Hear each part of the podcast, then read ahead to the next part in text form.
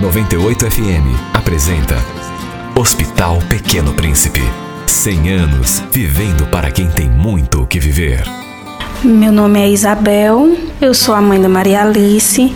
Ela foi diagnosticada com LMA, leucemia mieloide aguda, ao, quando tinha um ano e oito meses. E a gente conseguiu agora, ela com sete anos, é, um transplante de medula óssea aqui no Hospital Pequeno Príncipe.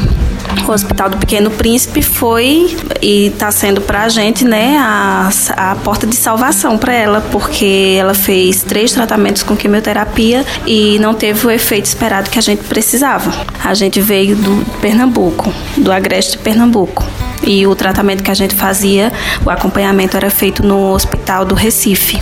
A médica que acompanha a Maria Alice lá no Recife, ela viu que a quimioterapia não, não ia dar o resultado que a gente queria, não ia curar somente com a quimioterapia. E então ela procurou hospitais é, que tem aqui no sul e no sudeste para fazer o transplante é, aparentado, porque não apareceu nenhum doador 100% compatível. E lá a gente só faz o transplante é, quando tem um doador 100% compatível.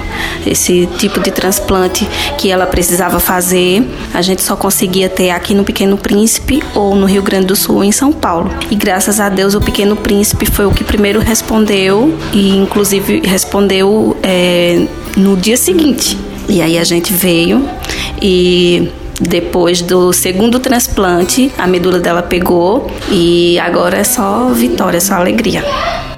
Hospital Pequeno Príncipe. 100 anos vivendo para quem tem muito o que viver. Apoio 98 FM.